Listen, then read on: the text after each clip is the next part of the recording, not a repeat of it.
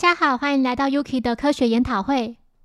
剧情以原作漫画为主，今天要带来第三十一集电视台杀人事件。对应漫画是单行本第十一卷第一百零二到一百零四话。一天，在日卖电视台里，制作人邹访道彦接到主持人松尾贵史的电话。松尾表示自己有个企划案想给他看看，相约明天现场直播节目结束后在老地方见，并说这是最后一次了。邹访回复说：“好吧，下不为例。”接着挂断电话。松尾拿着两人的合照。自言自语地说：“没错，这真的是最后一次了。”他将照片挥到空中，并用枪精准地射中照片里的邹访的脑袋。隔天，电视台的现场直播节目《透视日本侦探社》即将开始，由主持人松尾及助理永井雅石子合作主持，并邀请到现今最活跃的名侦探毛利小五郎前来参与。助理询问小五郎。目前为止所经手过的案件，哪一件是最棘手的呢？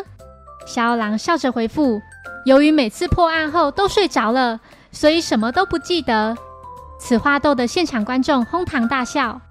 接着节目进广告，松尾表示身体有些不适，并询问其他工作人员：“周访现在在哪？”透过电话确认到，周访现在在四楼会议室。在直播期间，松伟提到犯罪的形态有很多种。最近引起热烈讨论的就是窃听，还说自己前几天买了只手机，因为不敢在房间里打电话。小狼表示，手机是很容易遭窃听的产品，由于电波乱窜，即使不加装窃听器，也能轻易窃听到通话内容。小狼说完后，就拿了松尾的手机，并拨通电话，在电话中说了些关于偷情的内容，然后挂断电话，并对着镜头说。全国各地有外遇或偷腥的人，千万要小心防范。接下来节目即将播出四分钟的推理影片。这时，邹访接到松尾的电话，松尾表示自己就要死了，要从这栋楼的楼顶跳下去。也许明天的早报就会刊登主持人松尾贵史在节目转播时跳楼自尽，原因与节目制作人邹访道彦之间有争执。邹访要他别做傻事，他推开窗户往顶楼看。松尾直接朝他的头部开枪。节目结束后，工作人员着急地说：“邹访好像不见了。”松尾请他去会议室看看。之后，工作人员紧急通知邹访浑身是血，所有人立刻赶去会议室。小狼觉得电视台就像是迷宫一样。一群人抵达会议室后，只见邹访的额头中弹身亡，头上的窗户沾满血迹。警方赶到后，确认凶器是手枪。子弹从头部贯穿后打到窗户玻璃上，尸体旁就有个加装消音器的手枪。一名警员表示，墙上还有其他子弹，且房间各个角落都有弹孔。现场没有目击者。柯南认为，案发当时说不定有人听到，因为死者手边就放着一只手机，且电源并没有关掉。工作人员提到，他在八点十五分时曾打给周访，当时他还有接听。但在八点五十五分打去时就没接了。松尾表示，是他为了确定走访的位置，才委托他人拨打的。当时节目还在进行，而自己并不知道他的电话号码。小狼记得节目期间有四分钟是在播放影片。松尾说：“我那时是去上厕所。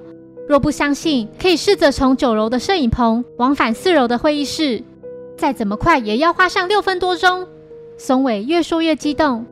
木木请小二郎实际测试，结果用最快的速度，仍需要花上六分四十七秒。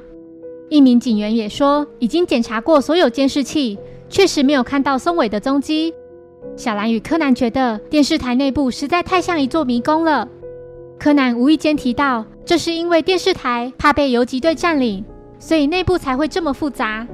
接着，柯南发现一间仓库，进去后看到里面有扇窗户。从窗外往下看，正是死者所在的会议室的窗户。柯南回到会议室，他偶然发现窗户上的血迹喷溅到一半就断了，窗框上并没有血。案发至今已经过了一小时了，还没有找到跟死者通话的人。照这个情况看来，和他通话的人就是凶手。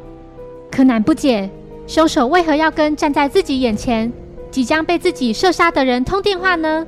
一想到这，柯南终于知道凶手用的是什么手法。他立刻跑到会议室窗户下方的一楼位置，发现地上有个弹孔。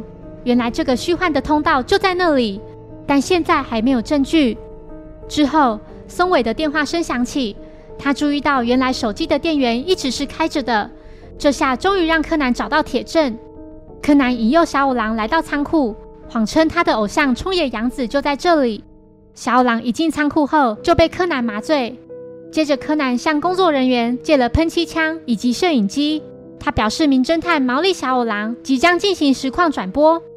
当松尾请木木让自己离开时，两人突然看到小五郎出现在电视上。柯南变身为他的声音说：“松尾，你还不能离开这里，因为你就是凶手。”虽说松尾在命案发生时是在九楼的摄影棚主持节目，但那里往返四楼的会议室需要六分多钟。但如果是借用我现在所在的七楼的窗户，情况可就不同了。这时，电视台高层要求将小五郎的这场推理秀立刻播放到全国。正在家中看电影的原子，电视画面突然被切换成电视台插播凶杀案的直播。步美也在街上看到电视广告墙上出现柯南辅助小五郎的画面。小五郎说：“松尾大概是从七楼仓库的窗户探身出去，把焦距对准下方四楼会议室的房间窗外。”木木从画面中看到柯南就快摔下去了。他着急地打开会议室的窗户往上看，这时柯南利用刚才借来的喷漆枪往木木的头部射了一枪，并把喷漆枪往下丢。小狼说：“没错，松尾就是这样对死者开枪，并把枪支往下丢。如此一来，手枪就可能先砸到死者的头，然后掉进四楼的会议室里。至于凶手要如何让死者从窗户探出头往上方看，主要是利用手机。”当时和死者通话的对象到现在都还没联系上，这是因为那个与死者通话的人就是凶手。他可能是对死者说自己要跳楼自杀，死者为了阻止他而匆匆忙忙地打开窗户。墙上及房间其他角落的弹痕都是松尾预先留下的。不过，凶手还是犯了一个错误，就是在慌张之下忘记关掉手机的电源。电源如果没有关掉，按下重播键就可以重播上一通电话，还记得吗？节目期间我就曾使用过那只手机。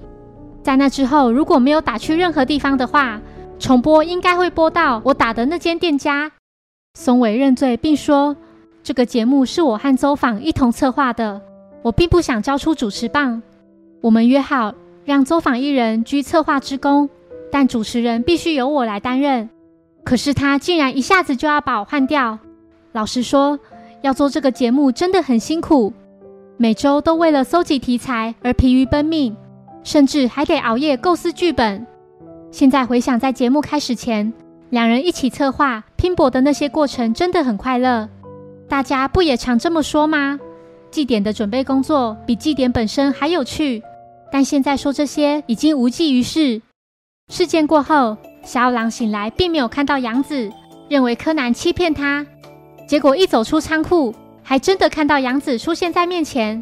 杨子表示自己在荧幕上看到他精彩的推理，趁着拍戏空档飞奔过来一睹名侦探的英姿。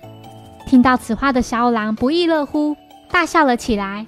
而电视台的转播并没有停止，现在几乎全国都认识这位名侦探了。谢谢收听，如果喜欢本节目，欢迎小额赞助给我支持，谢谢。那我们下一集再见，拜拜。